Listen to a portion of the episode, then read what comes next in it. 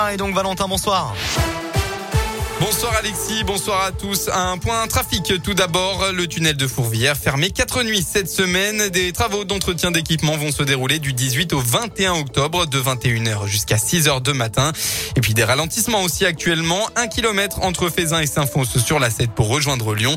De même sur la 42, 2 kilomètres de bouchons de Néron jusqu'à Vaux-en-Velin. À la une de l'actualité, cette disparition inquiétante près de Lyon. C'est la gendarmerie du Rhône qui a lancé l'appel à témoins hier soir. Clément Renou n'a plus donné signe de vie depuis le 13 octobre dernier. Il est âgé de 28 ans et a quitté son domicile à Saint-Genis-Laval sans son téléphone et en voiture dans une Suzuki Swift. Alors si vous avez la moindre information, n'hésitez pas à contacter la gendarmerie de Saint-Genis-Laval. Les coordonnées sont sur notre site internet radioscope.com. Dans l'un, près du parc Miribel, il est contrôlé à 158 km heure au lieu de 80. La gendarmerie procédait à une opération de contrôle de vitesse hier après-midi au niveau de la commune de la Boisse sur la D38. Et eh bien, vers 16h30, un homme a été interpellé en Porsche 911, 70 km heure au-dessus de la limite autorisée.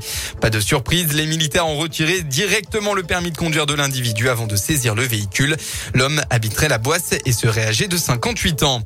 Un mot du festival Lumière, eh bien, c'est la fin de cette édition aujourd'hui après neuf jours intenses. La cérémonie de clôture a démarré tout à l'heure à 15h à la Altony Garnier en présence de Jeanne Campion, prix Lumière 2021. La cérémonie euh, s'est achevée avec la projection euh, de son grand classique, la leçon de piano.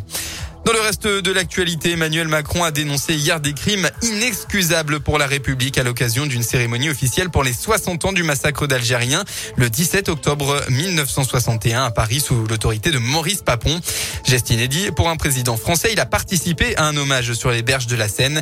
Le préfet de police Didier Lallemand a lui déposé une gerbe de fleurs à la mémoire des morts ce matin, geste là aussi inédit. En sport, c'est le match le plus attendu de la saison au stade de Gerland. Le Loup reçoit tout à l'heure le stade toulousain, champion de France et champion d'Europe en titre. Les Lyonnais avaient gagné les deux matchs contre Toulouse la saison dernière. Il faudra donc relever de nouveau le défi ce soir. Coup d'envoi à 21h05 au stade de Gerland.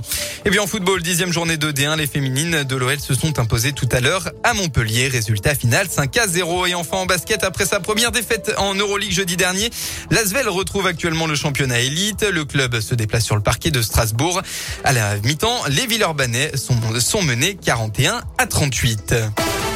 La météo concernant votre début de semaine et bien de la brume demain matin dans le Rhône. Elle devrait progressivement se, se dissiper pour laisser place à un ciel légèrement voilé dans l'après-midi. Côté température, vous aurez entre 16 et 18 degrés au maximum de la journée. La tendance pour cette semaine, eh bien, le soleil devrait être présent dans le département au moins jusqu'à mercredi matin.